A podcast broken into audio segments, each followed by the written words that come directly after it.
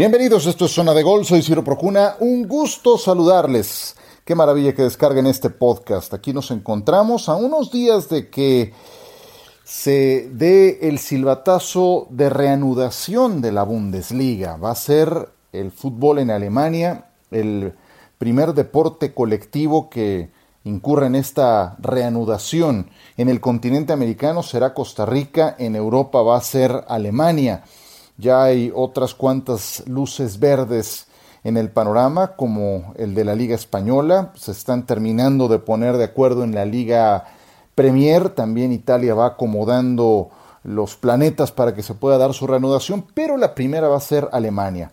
Y desde luego que todos los demás en Europa y también en muchas partes del mundo estarán pendientes de cómo lo realice Alemania.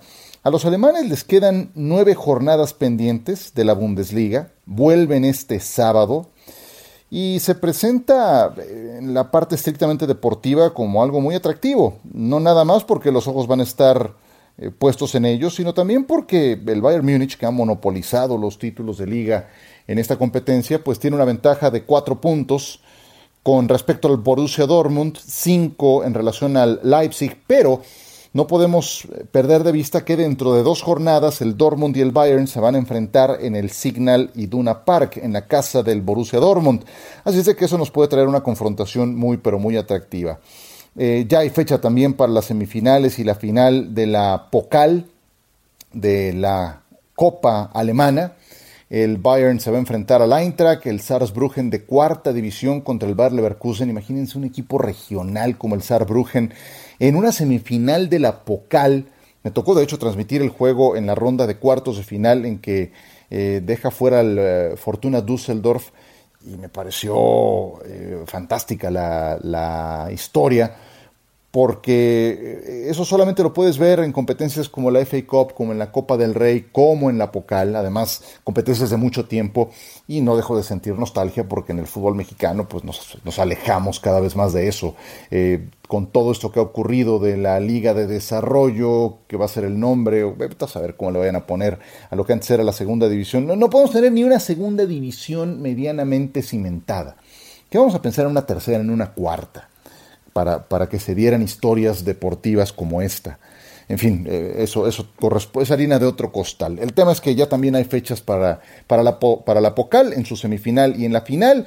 Y el, eh, el torneo alemán nos, nos eh, tiene en esta reanudación esas grandes interrogantes de cómo van a estar los equipos en la parte física, futbolística, grandes goleadores frente a frente por el Bayern Leverkusen, por el Bayern Múnich un eh, Robert Lewandowski, que es uno de los mejores ejes de ataque del mundo, consolidado, veterano.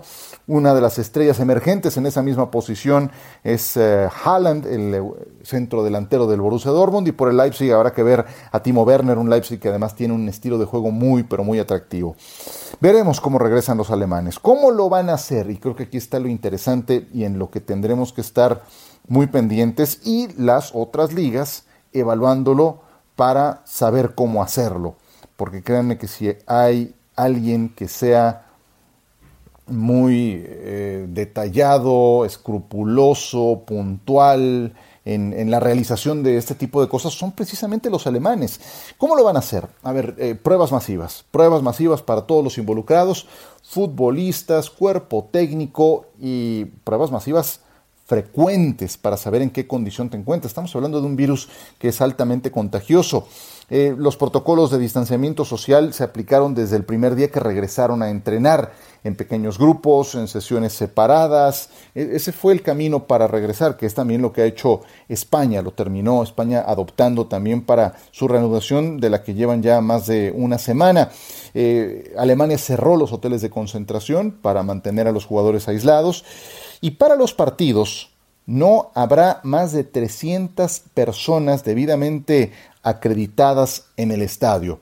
Eh, van a estar divididos en tres zonas de 100 eh, personajes como máximo en esas zonas, 18 eh, futbolistas por convocatoria, por cada lado, 20 colaboradores por equipo habilitados, además de los 5 integrantes del cuerpo arbitral y de 4 recogebalones prohibido escupir, que bueno, me, parece perfecto. Yo sé que es como que un acto reflejo, que es, algo ya automático que se hace en un partido de fútbol, no deja de ser desagradable, pero bueno, yo sé que es algo que, pasa en muchas actividades del deporte, pero no se puede.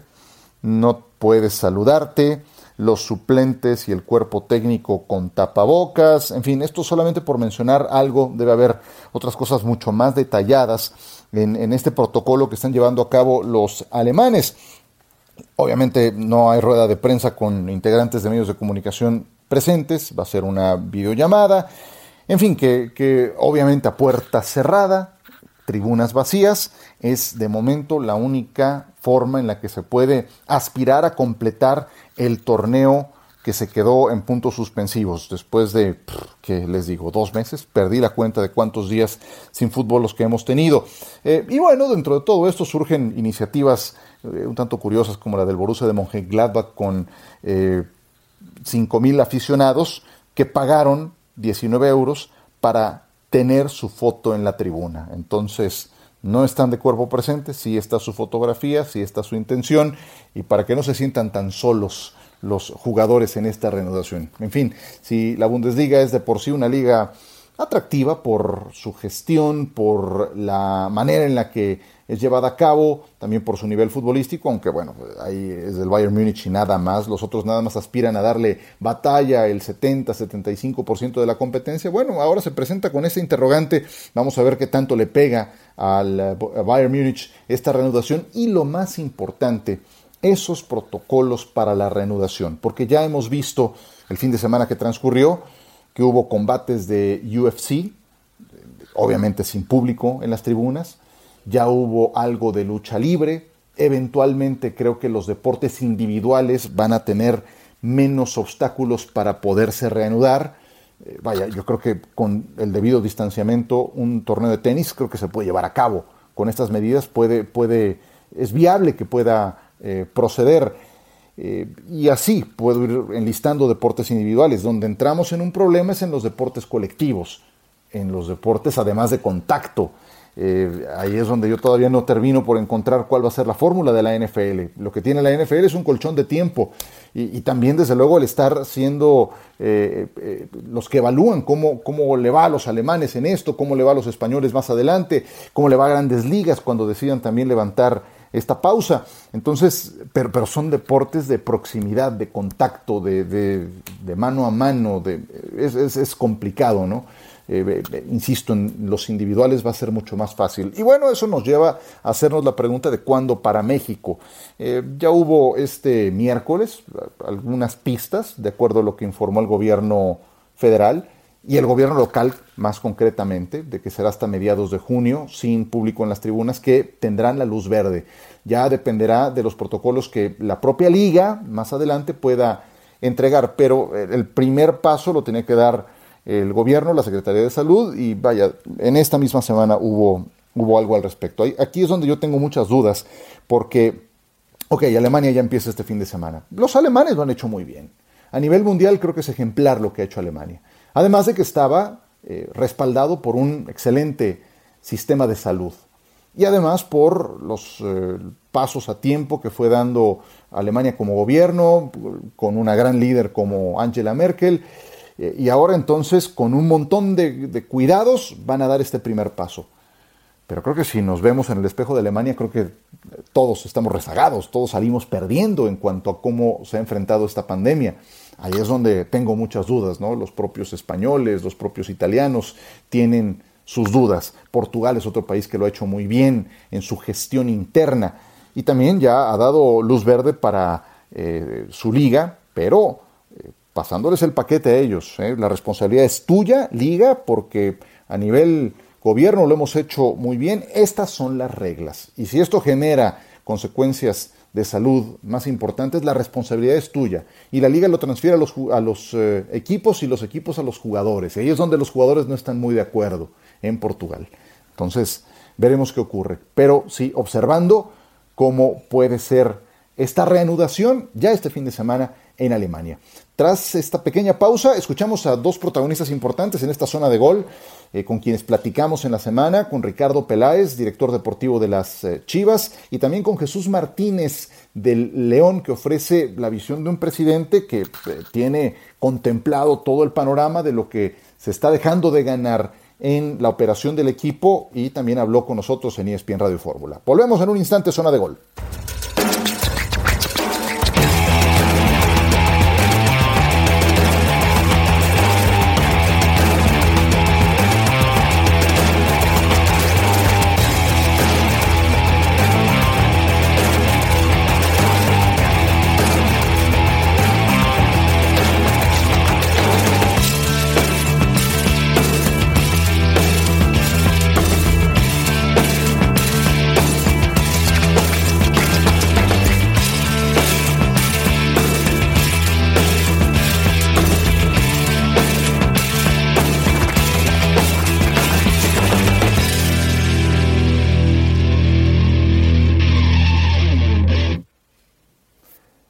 Resulta complicado, amigos, eh, darnos cuenta de, los estragos que ha causado este, esta pandemia.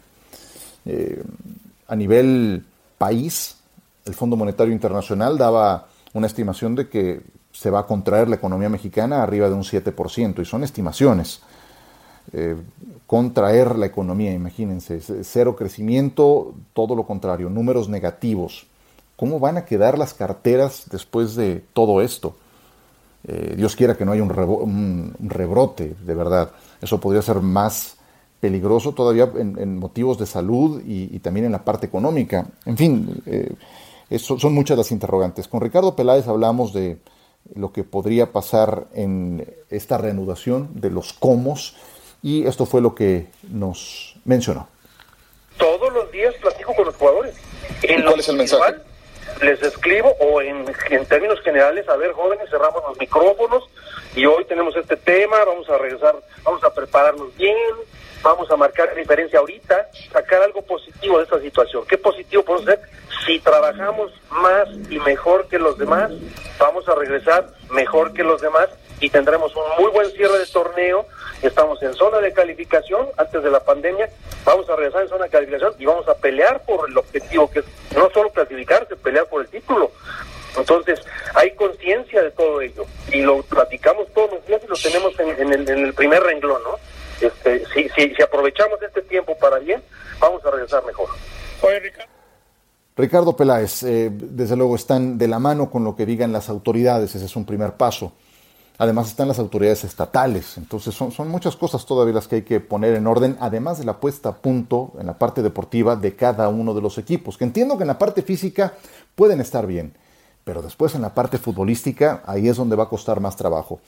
Pero hablábamos eh, hace un instante de todas las pérdidas que se pueden presentar, del impacto que están recibiendo los bolsillos de todos. Y eso no, no, no deja exentos a los integrantes del fútbol, de, ese, de esa industria que es, digamos que a nivel profesional en el deporte, la más lucrativa, la más importante en México. ¿Cuál es la visión de Jesús Martínez Murguía, presidente del León, de las pérdidas que se han tenido hasta el momento? Aquí lo explica en sus propias palabras.